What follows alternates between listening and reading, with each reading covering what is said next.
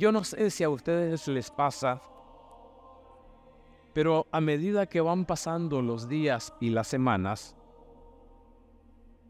uno se da cuenta como que vivimos muy a la carrera y el tiempo pasa muy pronto. De tal forma que estamos ya casi a las finales de agosto y a cuatro meses de la Navidad. Y en este ir de carreras por el mundo y sintiendo que ni el tiempo ajusta, ni las semanas ni los meses, nos vamos olvidando de algo fundamental en la vida de nosotros los creyentes.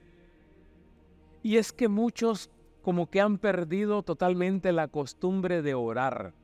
No llorar, sino de orar. Hoy es bueno preguntarnos, ¿dónde está mi existencia? ¿Dónde apoyo últimamente mi fe? Hola, un saludo. Soy el Padre Orlando Aguilar. Este espacio es para escuchar mensajes espirituales a la luz del Evangelio, consejos y reflexiones sobre el diario vivir. En palabras de San Ignacio de Loyola, dame tu amor y gracia, que eso me basta. Comenzamos. Algunos quizás recuerdan oraciones que hacían de niños. Ángel de mi guarda, dulce compañía. O cuatro esquinas tiene mi cama, cuatro angelitos que me acompañan. Pero hay muchos que en este tiempo no le atinan, no aciertan a dirigirse a Dios. Desearían tal vez a comunicarse, volver a comunicarse, pero no saben por dónde empezar. Pero seamos realistas. ¿Cómo puede un hombre o una mujer sometido al ritmo ordinario de la vida moderna ponerse a rezar? ¿Qué pasos puede dar? Yo sugiero comenzar por recuperar de forma sencilla la oración de la mañana y de la noche. Hay muchas maneras de levantarse, pero lo ordinario es iniciar el día de forma casi autómata. Cepillado de dientes, taza de café, el cigarrillo, el periódico, la televisión, las redes, el teléfono. Y así se levantan muchos. Y no recuerdan que, que, hay que dar gracias a Dios por el nuevo día que inicia y que uno comienza a respirar. La persona se va sacudiendo de encima el sueño de la noche mientras se da prisa para no llegar tarde a sus ocupaciones. Es fantástico cuando uno va en el tráfico en la mañana y vuelve a ver para un lado o vuelve a ver para el otro lado las escenas que se miran en cada automóvil. Una señora se va delineando, se va maquillando. El otro lleva su, vasito de, de McDonald's o de Starbucks o de lo que sea con su café. El otro que va cantando, tratando de espantar el sueño. Sin embargo, el despertar no es algo trivial, sino un acontecimiento importante. Se nos está regalando un nuevo día para vivir. Algunos tienen posibilidades de pararse unos minutos y comenzar el día de manera más consciente. Si lo hacemos enseguida, nos vendrán a la mente las preocupaciones de la víspera y los problemas que nos aguardan. Puede ser el momento de recogernos ante Dios para darle gracias por el nuevo día y pedir su fuerza y su luz. Él nos acompañará a lo largo del día. El rezo de una oración conocida, un Padre Nuestro o un Ave María nos pueden servir de ayuda. Otras personas no tienen tiempo ni condiciones para empezar el día orando con calma. Hay que correr. Los hijos pequeños no, no les dejan en paz la cabeza está ocupada por mil cosas. También entonces la persona creyente puede elevar su corazón, su corazón a Dios y pensar con gozo, Dios me ama y me acompaña de cerca también hoy. Y con eso basta. Lo importante es reavivar cada día esta fe. La oración de la noche es diferente. Por lo general la persona cuenta con más tiempo y posibilidades nos disponemos ya a descansar de las tensiones del trabajo y quizás de los problemas del día. Entregarse al sueño puede convertirse para el creyente en un acto de abandono confiado en manos de Dios. Pedimos perdón y nos confiamos a su misericordia. El signo de la cruz o el rezo de una oración, oración sencilla nos pueden ayudar. Y es que estos gestos tan sencillos a más de uno le pueden hacer sonreír, inscritos en el ritmo diario de nuestra vida, hecha de días y de noches, nos permite de modo más consciente nuestro ser de hijos de Dios. Hablando como un amigo con su amigo, señala San Ignacio de Loyola. Esta oración no es una obligación, es una necesidad gozosa para quien camina por la vida acompañado por un Dios amigo. El día de hoy el relato evangélico nos presenta a Jesús alabando la fe grande de una mujer cercana, de una mujer cercana en la oración, ella es cananea, que no hace sino gritarle con palabras sencillas pero sinceras su necesidad. Ten compasión de mí, Señor, hijo de David. Ten compasión de mí, Señor, que estoy atravesando momentos difíciles. Ten compasión de mí, Señor, porque tengo problemas de trabajo. Ten compasión de mí, Señor, porque tengo un diagnóstico muy feo de cáncer. Ten compasión de mí, Señor, porque mi hogar se está destruyendo. Ten compasión de mí, Señor, porque mis hijos no sé por qué camino andarán. Ten compasión de mí porque laboralmente no me llevo con mis compañeros de grupo en el trabajo. Y así sucesivamente se pueden desgranar poco a poco, lentamente, las peticiones y necesidades ante el Señor. El grito de esta mujer, angustiada porque su hija tiene un demonio muy malo. ¿Qué quiere decir con un demonio muy malo? Un demonio muy malo pueden ser las ideologías que nos alienan, también puede ser todo aquello que es destructivo y nos impide vivir plenamente. Es realmente el Evangelio de hoy una escena conmovedora. Una mujer que sale al encuentro de Jesús es pagana, es decir, pertenece al pueblo cananeo, considerado maldito por Israel. Jesús se va hacia las fronteras de Israel. La escena tiene y se desarrolla en un territorio pagano. Los paganos están delante de Jesús en una mujer que vivía en el actual Líbano. Ser judío significaba ser religioso y ser extranjero significaba ser pagano. La extranjera interpela a Jesús en términos judíos, dando el título típicamente judío de hijo de David. Tiene la osadía, la valentía, el coraje y el valor de acercarse a Jesús y decirle, ten compasión de mí, Señor Hijo de David. Algo había intuido esta mujer sobre Jesús para gritarle de esta manera.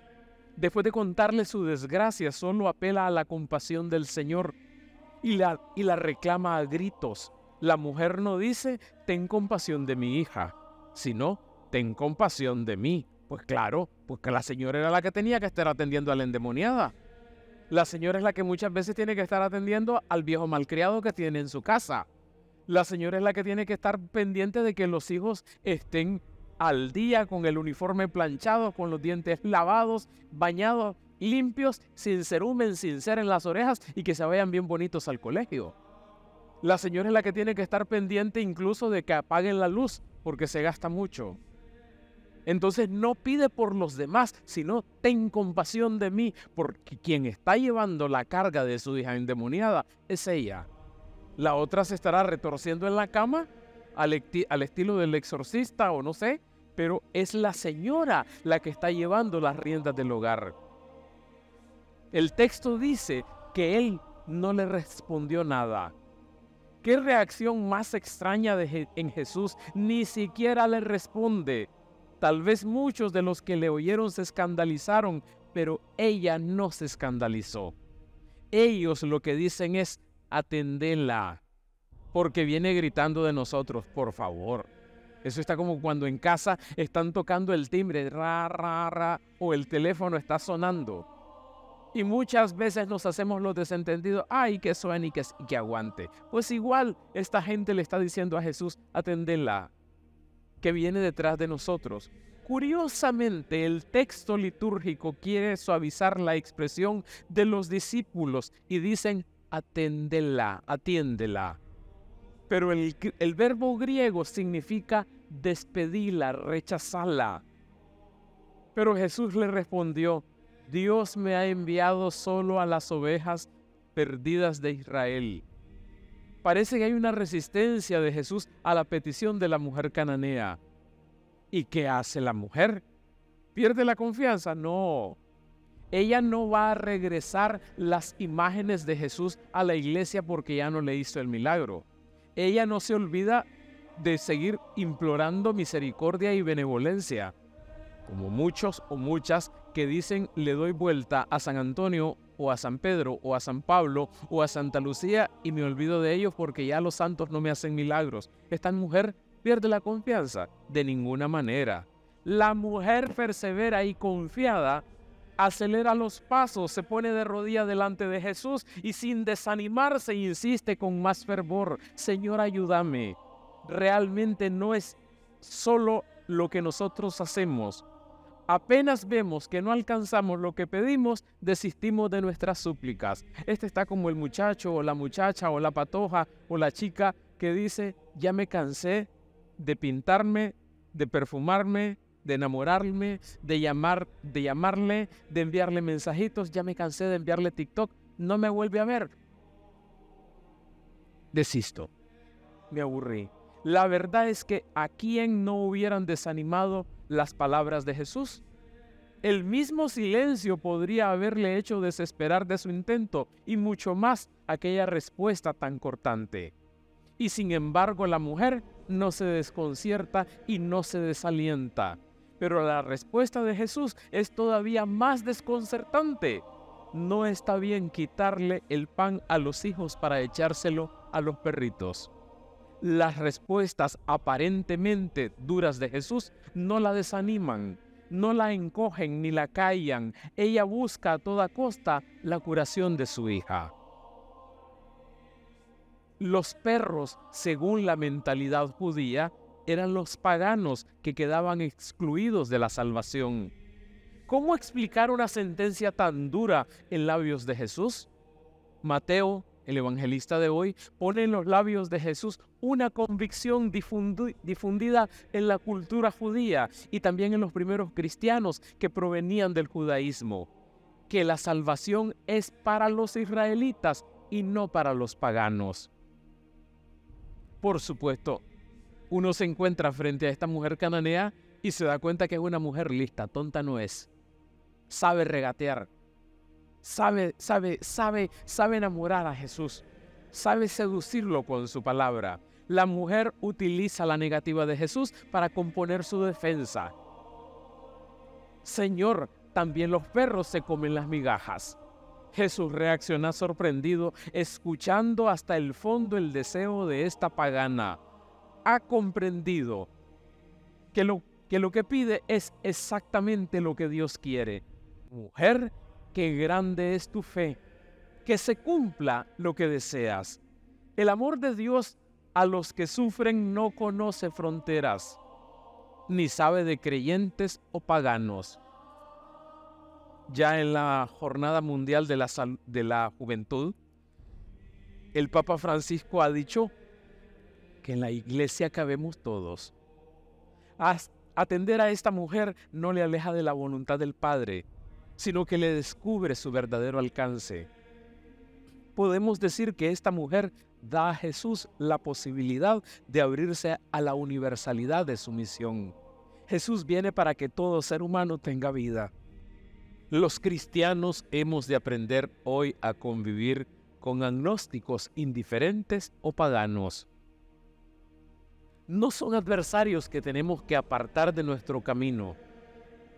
Si escuchamos su sufrimiento, descubriremos que son seres frágiles y vulnerables que buscan como nosotros un poco de luz y aliento para vivir.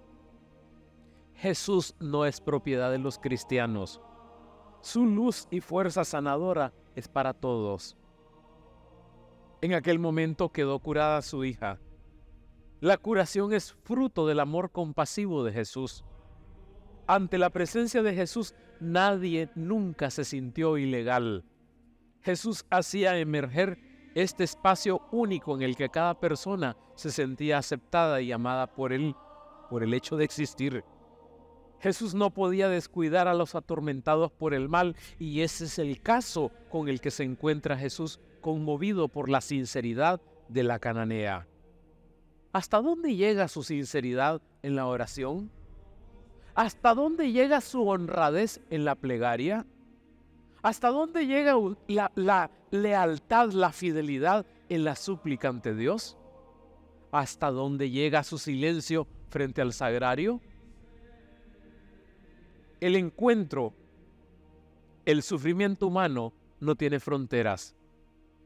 Allá tenemos la guerra en Croacia con Rusia.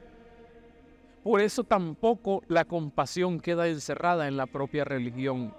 Jesús es la compasión de Dios vuelta hacia toda criatura humana. Hoy podemos aprender de la fe de esta mujer, podemos aprender de ella a pedir, a suplicar, a insistir, a mantener viva nuestra confianza y a abrir las puertas de nuestro corazón a Él. Tenemos que aprender a superar nuestros prejuicios y a invocar a ese Dios de Jesús que ofrece la vida a todos los que se abren a Él. Necesitamos entrar en una relación de amor con Jesús, que es lo que da sentido y alegría a nuestra vida, lo que llena nuestros días y nuestras noches de una plenitud. El Evangelio de hoy es también una invitación a la confianza, la confianza de una fuerza que ensancha la existencia humana y la llena de sentido. No es legítimo ignorar hoy esa, esa sed radical que hay en el ser humano de abrirse a la experiencia de Dios. Nuestro mundo está sediento de Dios, aunque no lo sepa. El Evangelio de hoy nos recuerda cómo la fuerza de la confianza en Dios y en su amor incondicional nos ofrece a todos una experiencia, experiencia básica de salud. Ojalá que hoy podamos repetir como esta mujer, Señor, despierta en nosotros una confianza tan grande como la de esta mujer cananea, en la que podamos abandonarnos totalmente a Él. Y ya pidiendo y suplicando con un corazón sencillo, que Él nos dé su amor y gracia, que con eso nos basta.